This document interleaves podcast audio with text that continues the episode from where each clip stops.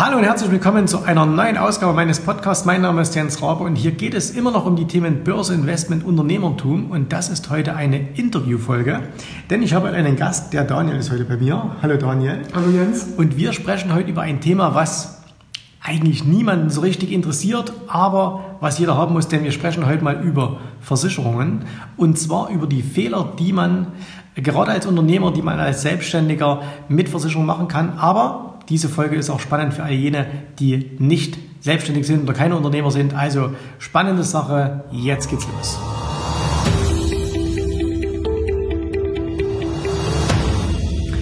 Daniel, schön, dass du heute bei mir bist. Ähm, jetzt muss ich ganz kurz sagen, ähm, jetzt sehen ja das die Hörer des, des Podcasts nicht, aber wenn man uns so sieht, ähm, wir haben ja gewisse Gemeinsamkeiten. Also wir haben alle beide die, äh, die gleiche Haarpracht. So, wir haben auch ungefähr die gleiche Größe. Äh, na, du bist schon noch ein, noch ein Stück größer. Ja, nicht, nicht wesentlich. Ich bin jetzt auch nicht, kein Riese. Und ähm, wir haben uns kennengelernt vor, wir haben gerade gesprochen, vor fast zwei Jahren, also ja. vor ziemlich genau zwei Jahren, mhm, richtig, ja. ähm, als du dich für das Thema Optionshandel interessiert hast. Äh, so sind wir zusammengekommen, sind auch seit dieser Zeit ähm, immer im, im Kontakt. Und du hast eine ganz spannende Sache, nämlich das ist auch so eine Gemeinsamkeit. Du bist seit über 20 Jahren als ähm, Versicherungs- Kaufmann, Makler? Versicherungsvertreter. Also ich bin der Branche treu geblieben, im Gegensatz zu dir. Genau, also ich habe mich ja irgendwann mal aus dieser Branche verabschiedet. Du bist seit über 20 Jahren immer noch dabei.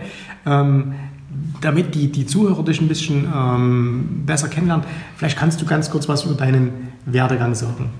Ja, also angefangen mit dem Versicherungsvertrieb habe ich mit 18 Jahren, also gleich nach der Wende, bin ja wie du auch mhm. im Ostteil dieser Republik groß geworden. Da war natürlich Versicherung nach der Wende, hat ja fast jeder verkauft, kann man so sagen.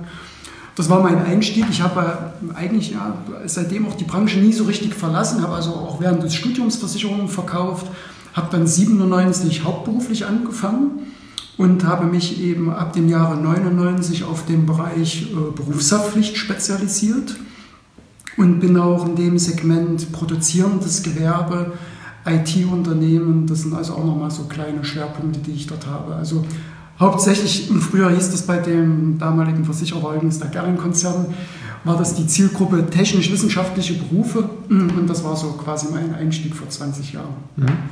Ähm, du bist, das haben wir im, Vor, äh, im, Vorgespräch auch so ein bisschen schon geklärt, du bist auch deshalb so erfolgreich und das ist ein wichtiges Learning, weil du eben dich wirklich spezialisiert hast. Das genau, heißt, du hast genau. eine, eine spezielle äh, Versicherungs- Sparte, Sparte, die du. Die Haftpflicht, genau. genau die Haftpflicht. Ja, ja. Und du hast aber auch eine spezielle Klientel. Das heißt, also zu dir kann zwar theoretisch jeder kommen, aber praktisch äh, konzentrierst du dich mit deinem Angebot genau. auf, auf eine spezielle Zielgruppe. Richtig, quasi Akademiker, so gesehen. Okay. Ja. So. Ähm, jetzt wollen wir aber heute so ein bisschen allgemeiner mal das Thema mhm. erstmal angehen, ähm, weil Versicherung, ich habe es im Vor Vorgespräch schon gesagt oder in, in der Einleitung hier, ähm, das ist ja etwas, was jeder hat, aber ja keiner so richtig will. Ähm, und du hast äh, gesagt, ja, Versicherungsvertreter, die sind, glaube ich, noch schlechter angesehen als Politiker. Ja, besser, also mittlerweile besser. Mittlerweile wir, wir, wir, sind beide ganz hinten in der Tabelle. Okay, okay. Ähm, beide ja auch nicht. In der Beliebtheitsskala. In der, in der Beliebtheitsskala. Ne? Obwohl es ja ein, ein total spannender Beruf ist. Ähm, auch durchaus lukrativer Beruf, wenn man das, wenn man das, äh, wenn man das zielstrebig und langfristig betreibt, dann ist ja, das auch interessant. Ob nicht dabei bleibt, ja. Und jetzt lass uns mal drüber sprechen.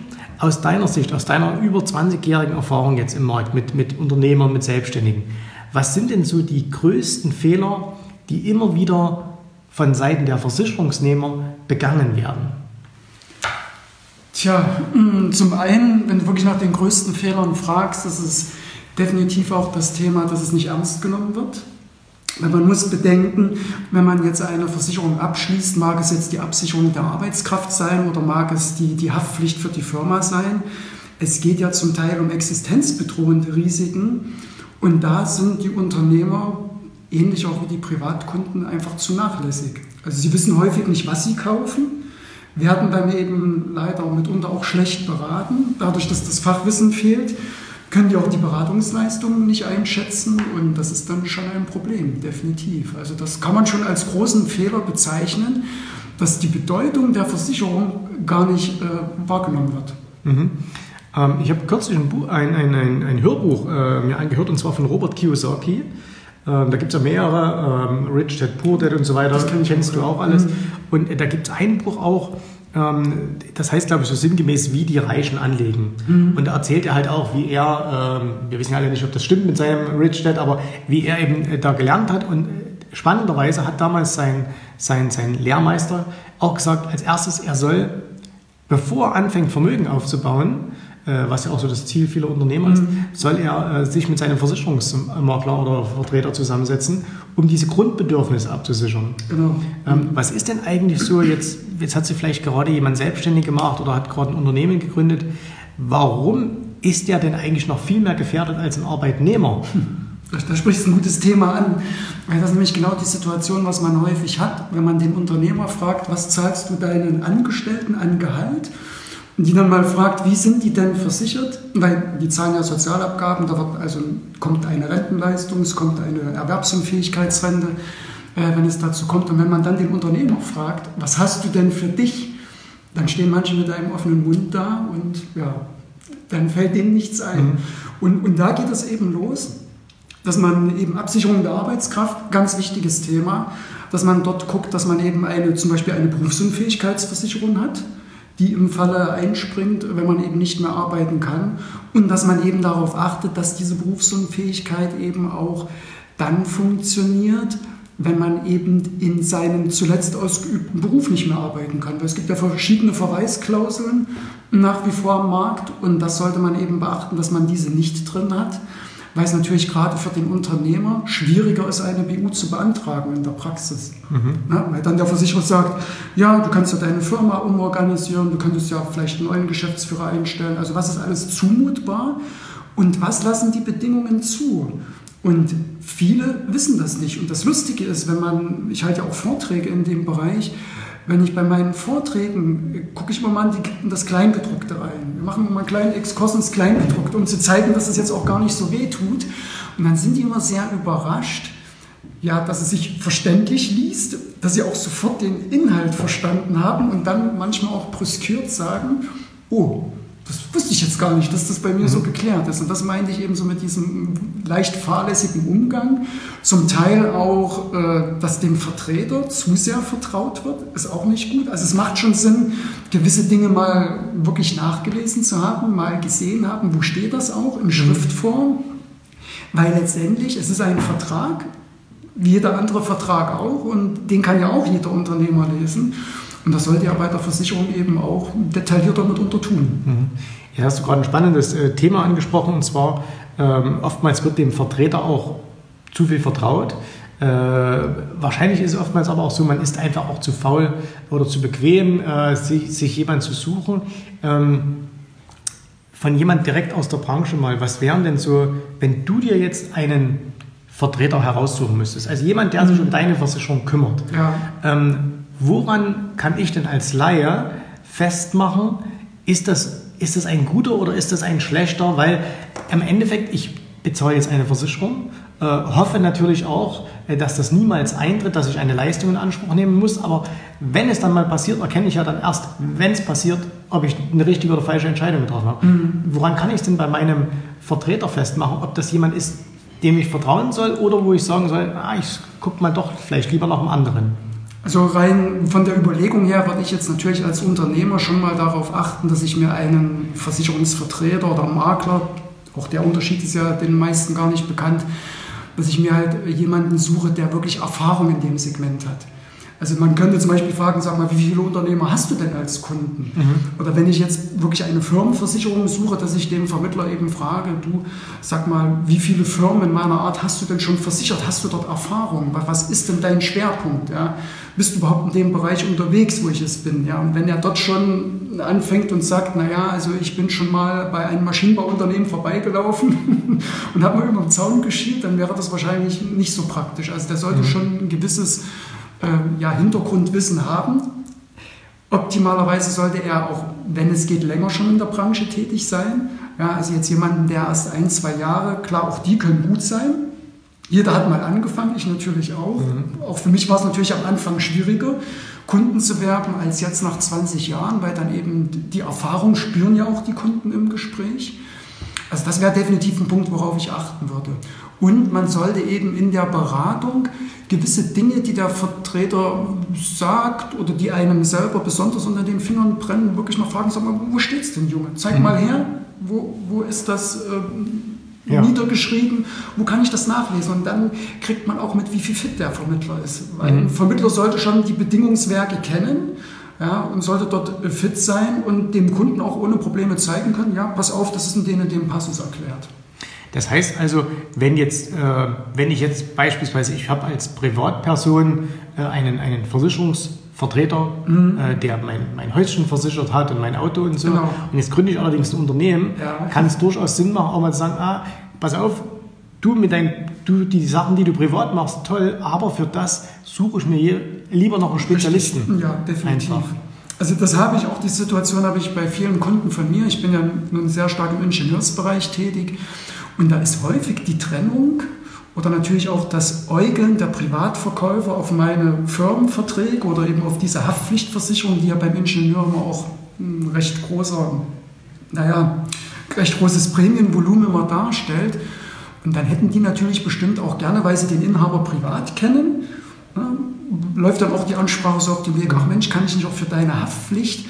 Aber das sollten die zum einen tun nicht lassen. Also einmal die, die Vertreter machen sich damit nicht glücklich weil die nämlich gar nicht das Know-how haben und auch nicht die Routine. Also die mhm. heizen sich da so viel Haftung und auch Arbeit auf, was denen in dem Moment wahrscheinlich gar nicht bewusst ist. Ja, die sehen die große Prämie, dafür müssten die, weiß ich nicht, 100 äh, Hausrate verkaufen, mhm. jetzt mal übertrieben. Ja.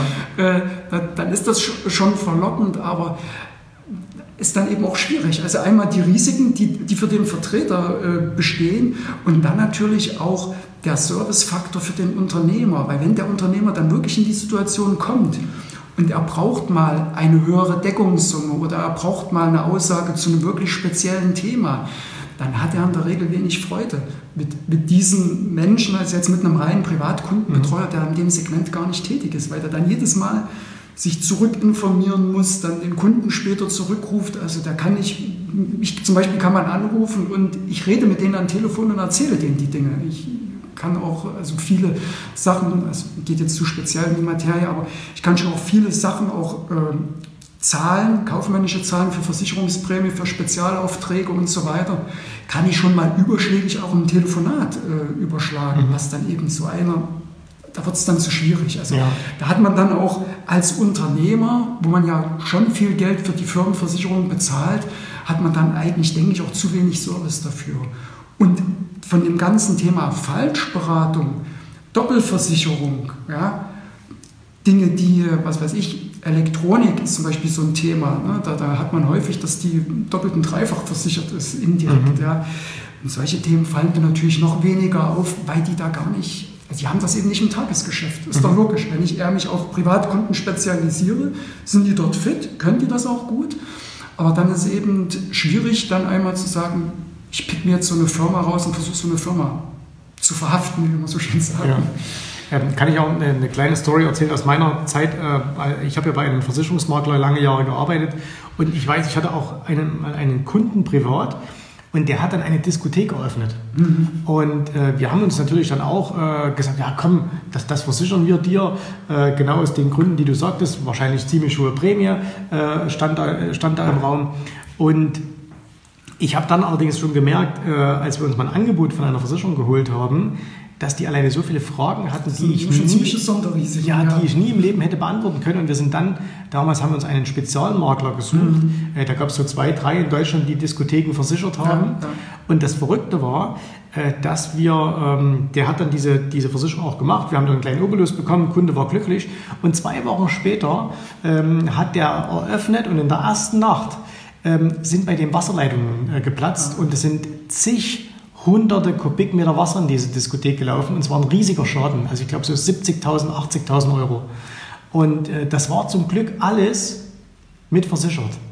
Ähm, und ich weiß aber, wenn wir das gemacht hätten, hätten wir all diese Punkte wahrscheinlich nicht mit versichert, weil wir es gar nicht gewusst hätten. Oder, oder ja, ich meine, das Leitungswasser ist jetzt nicht, aber auch das war nicht so dramatisch. War, das, da ging es zum Beispiel darum, das waren den Eismaschinen daran. Genau, das und, ja dann diese Maschinen, die Betriebsunterbrechung. Also das waren so ganz spezielle genau, Dinge, genau. wo ich damals, da wo ich damals auch heilfroh war, in der mhm. Schadensbearbeitung sagen zu können, du pass auf, wir haben da jemanden an der Hand, der das ja gemacht hat, ruft ihn an und der konnte das auch super klären und wir hätten jedes Detail nachfragen müssen. Mhm, genau, genau. Ja? Das meinte ich auch damit, dass dann eben der Vermittler sich nicht glücklich macht damit, mhm. weil das ist so arbeitsintensiv. Ja? Jetzt hast du natürlich Pech, hast gleich einen Schaden, ist noch schlimmer. Aber selbst auch normaler Service im, im Laufe des Vertrages, weil immer wieder mal ein paar Fragen kommen, die wissen es in der Regel nicht. Die müssen sich informieren, müssen sie wieder andere Leute, ich sage es jetzt mal mhm. wirklich, nerven, ja? greifen dort wieder Kapazitäten ja. ab. Äh, ja, kann man sich doch sparen. Okay, spannend. Ähm, jetzt hast du am Anfang gesagt, ähm, oder wir hatten das Thema schon mal kurz angeschnitten, ähm, dass zum Beispiel die, die Arbeitskraft nicht abgesichert wird. Was sind denn so noch so gravierende Fehler, die man vielleicht macht, wo man sagt, das ist zu viel versichert und das wird dagegen gerade auf, auf Unternehmerseite vielleicht gar nicht beachtet? Ja, das ist immer das große Problem. Wir hatten es ja vorhin, also vielleicht kurz für die Zuhörer, wir hatten ja schon hier so ein Warm-up von einer guten Stunde, du hast das Thema Pflegezusatzversicherung angesprochen. Ja? Und das finde ich immer wieder verrückt. Die Deutschen, die neigen dazu, für, weiß ich nicht, 20 Euro irgendeine Zahn- und Brillenzusatzversicherung zu machen, die ja nun nicht unbedingt immer existenzbedrohend ist. Ob ich nun für die mhm. Brille 300 Euro dazu bekomme oder nicht, bringt mich jetzt nicht um. Ja, aber wenn wirklich vielleicht das Erbe aufgezehrt wird, weil ich eben vermögend bin und ja, das Sozialamt aufgrund eben eines Pflegefalls erstmal den Vorrang hat in der Kasse, auch vor meinen Kindern oder wie auch immer. Und solche Dinge haben dann viele nicht auf dem Schirm. Das um, um, das mal ganz konkret zu machen, weil das ist ja was, was gerade Unternehmer betrifft. Du bist mhm. jetzt seit zig Jahren Unternehmer, du hast äh, dir ein bisschen Vermögen geschaffen, hast das irgendwie angelegt, vielleicht Immobilien oder Aktien oder was auch immer. Und ähm, damit das jeder mal versteht, jetzt wirst du pflegebedürftig. Du bekommst so eine Pflegestufe. Das ist ja vielleicht ein, ein fließender Prozess. Fangen wir mhm. doch mit dem Tagegeld an. Da geht es ja los. Also jemand kommt nicht mehr auf Arbeit. Warum auch immer. Diagnose mhm. erstmal, du bist länger krank. Dann ist schon mal die erste Frage, wie ist denn bei dem Unternehmer überhaupt das Tagegeld geregelt? Jetzt haben viele eine Wartezeit von 42 Tagen und kriegen dann nach diesen 42 Tagen meinetwegen 100 Euro am Tag. Mhm. Jetzt fragt mal die Unternehmer, kriegt er die 100 Euro pro Woche oder pro Werktag? Da geht es schon mal los. Wüsste ich jetzt auch nicht. Wie ich, ich, weiß, ich weiß es nicht. Also, da müsstest, müsste ich in meinen Vertrag schauen. Müsstest, okay. du mal, müsstest du dich mal da gucken. Für gewöhnlich sind es 30 Tage, mal okay. den Tagessatz, also dann eben 3000 Euro. Dann geht es aber weiter. Ja, von den 3000 Euro muss was bezahlt werden? Die Krankenversicherung. Was zahlst mhm. du für die Krankenversicherung zurzeit? Äh, ich glaube, ich bin ja schon seit Ewigkeiten privat krankenversichert. Ich glaube nur 350 Euro oder sowas. Oh, das ist, das weil ich ja schon mit ganz, weil ich ja mit, ich bin mit ganz, ganz jungen Jahren eingestiegen mit knapp 20 und deswegen habe ich so einen sehr, sehr guten Vertrag. Okay. okay. Mit einer hohen Selbstbeteiligung auch. Und dann wahrscheinlich mit Altersrückstellung. Ah, sei jetzt mal dahingestellt. Diese Dinge muss man ja dann berücksichtigen. A, fällt Steuern auf die Rente. Auch, das sind wir nicht bei der Rente, das sind wir beim Tagegeld. Da, bin ich jetzt, da weiß ich gar nicht, wie das steuerlich läuft. Aber was ich, worauf ich hinaus wollte jetzt, um deine Frage zu beantworten, der körperliche Verfall bei einer schweren Erkrankung kann ja dann von dem Tagegeld, was am Anfang stattfindet, wird er wahrscheinlich irgendwann mal berufsunfähig. Und, und später, wenn es eben, wenn die Berufsunfähigkeit, da wären wir dann bei dem nächsten wichtigen Punkt, also habe ich eine BU-Rente, wie hoch ist diese, ab der wievielten, was weiß ich, Karenzzeit wird die gezahlt, da gibt es zum Beispiel auch unterschiedliche Wartezeiten, mhm. üblich ist ein halbes Jahr, aber auch die kann länger sein. Und eventuell könnte dann ein Pflegefall daraus entstehen, mhm. wenn derjenige nicht mehr auf die Beine kommt. Und dann wäre es eben so, dass dann die Pflegepflichtversicherung, die ja jeder haben muss in Deutschland, dass die dann einspringt, die bezahlt dann eben auch einen gewissen Satz. Aber da gibt es ja häufig einen Delta. Also je nachdem, wo ich mich pflegen lasse, wird das natürlich in München äh, teurer sein als jetzt vielleicht in Zwickau oder im, mhm. im Umkreis, du weißt, was ich meine. Und ja, wenn das Geld dann eben nicht reicht, wird das eigene Vermögen aufgebraucht. Man kriegt keinen Zuschuss vom Sozialamt, weil da muss man sein Vermögen ja offenlegen. Und solange wie ich da irgendwelche Vermögenswerte habe, werden die bedient. Muss ich diese halt ranziehen, muss ich die aufbrauchen? Und das geht natürlich von dem Erbe der Kinder ab oder von wem auch immer. Das heißt also gerade für diejenigen, äh, die uns jetzt ja auch zuhören, die sagen, hey, ich habe auch, ich, gerade wir als Unternehmer, irgendwann bist du ja mal an einem Punkt, wo du sagst, okay, ich brauche jetzt eigentlich gar kein Geld mehr für mich, sondern ich mache es auch schon für meine Kinder oder für die nachfolgenden Generationen. Und äh, du hast ein bisschen äh, Vermögen aufgebaut und da kann es echt passieren, dass dieses Vermögen dann entsprechend ähm, weggezogen wird. Richtig, genau. Also durch, heißt- durch so einen Fall, und da, da reden wir nicht wie bei 300 Euro für eine Brille in einem Jahr, Mhm. sondern dann sind wir vielleicht schnell mal bei 3, 5, 800 Euro monatlich. Mhm, Also Ja, zigtausend Euro und dann im Jahr, genau, die dann verschwinden einfach. Im Jahr und wenn, wenn sich der Pflegefall über mehrere Jahre zieht, was ja mitunter üblich ist und, und gerade eben, wenn man sich diese Unfalldinge anguckt, wo die halt im Koma liegen, jahrelang Wachkoma, ist ja auch eine schwierige Geschichte, aber würde ja darunter zählen, ja, da entstehen da auch ein Haufen Kosten. Mhm. Ja, und das wird, wird dann schwierig. Auch äh, wenn wir jetzt einmal darüber reden, was auch immer ein Problem ist bei Selbstständigen, gerade das ganze Thema Reha und Kur. Also bei vielen ist die Kur nicht versichert, ist denen nicht bewusst, ist ein, ist ein Träger eigentlich der gesetzlichen Rentenversicherung, auch wenn ich dort nicht einzahle oder dort eben keine Ansprüche habe, habe ich auch keinen Kuranspruch. Ist auch Ja. viel nicht bekannt. Ne? Ist, häufig ist in der Krankenversicherung eben nur die Anschlussheilbehandlung dabei. Zum Beispiel eine Kur, Tagegeld, sicherlich auch nicht unbedingt existenzbedrohend, aber je nachdem müsste man dann auch separat abschließen. Ja. Aber bei einer Pflegezusatz, da, da wird es dann eben richtig haarig, weil dann habe ich eine Situation, da reden wir nicht von einer Kur von sechs Wochen, sondern können wir mitunter von einem Zustand, der vielleicht sechs Jahre geht. Und wie gesagt, wie wir es gerade hatten, wenn ich da jährlich Tausende dazu schieße, je nach Vermögenslage, es gibt auf alle Fälle ein kleines Loch.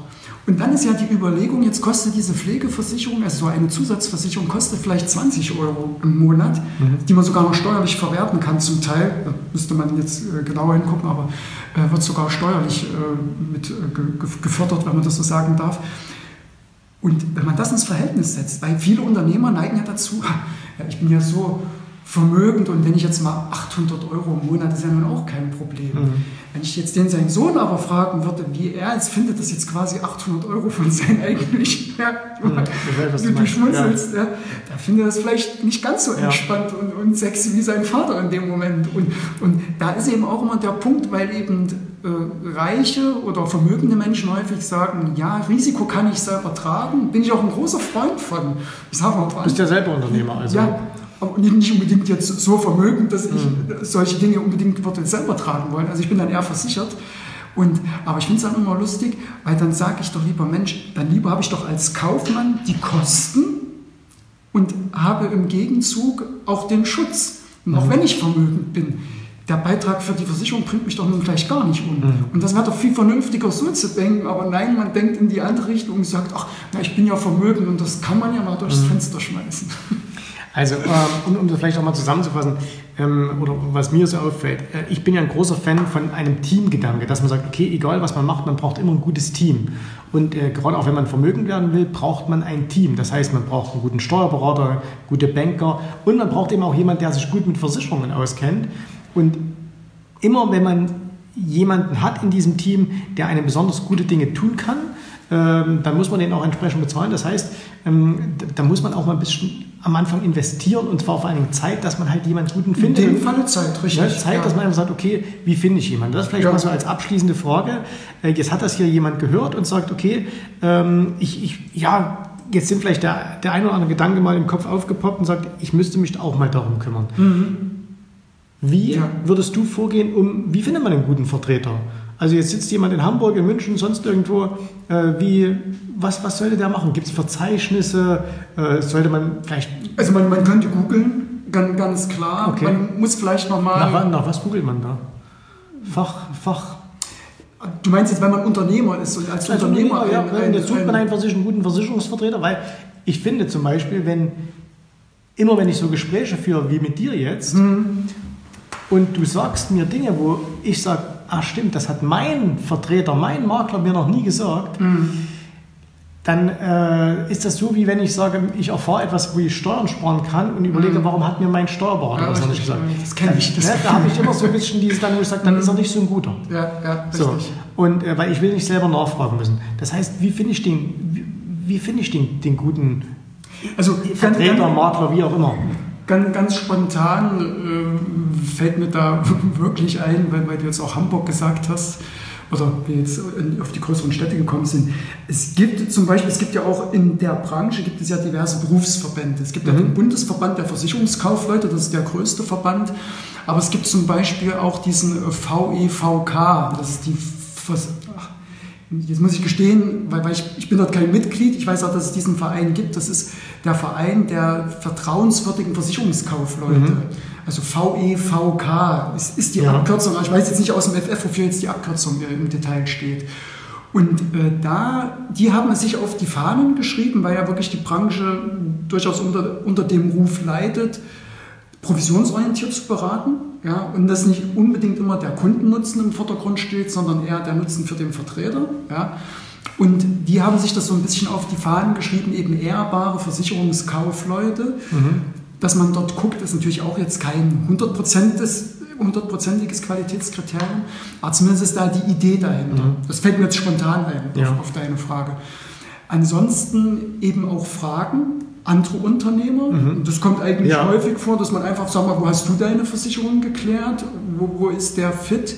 Und ansonsten auf Fachthemen würde ich wirklich auch vielleicht mal googeln bei mhm. mir in der Umgebung und dann äh, gucken und mir die Leute einbestellen. Also Wobei, selbst du hast, äh, du hast mir vorhin erzählt, äh, wenn es um ganz spezielle Themen geht, du bist auch, hast so eine, so eine ganz spitze äh, Spezialisierung ja, ja. Äh, und dann, dann kann man auch mal einen Makler nehmen oder einen Vertreter wie, wie dich jetzt, der halt auch mal 500 Kilometer weg sitzt. Das ist richtig, genau. Das, das spielt genau, überhaupt keine Rolle. Absolut, weil gefühlte Sicherheit vor Ort mag ganz nett sein, aber wenn die im Schadenfall oder in der Beratung dann doch nicht so aufgeht für den Kunden, wie man sich das mhm. vorstellt, dann nutzt mir die gefühlte Sicherheit vor Ort nichts. Ja? Und dann kann der Vertreter gerne 500 Kilometer wegsitzen.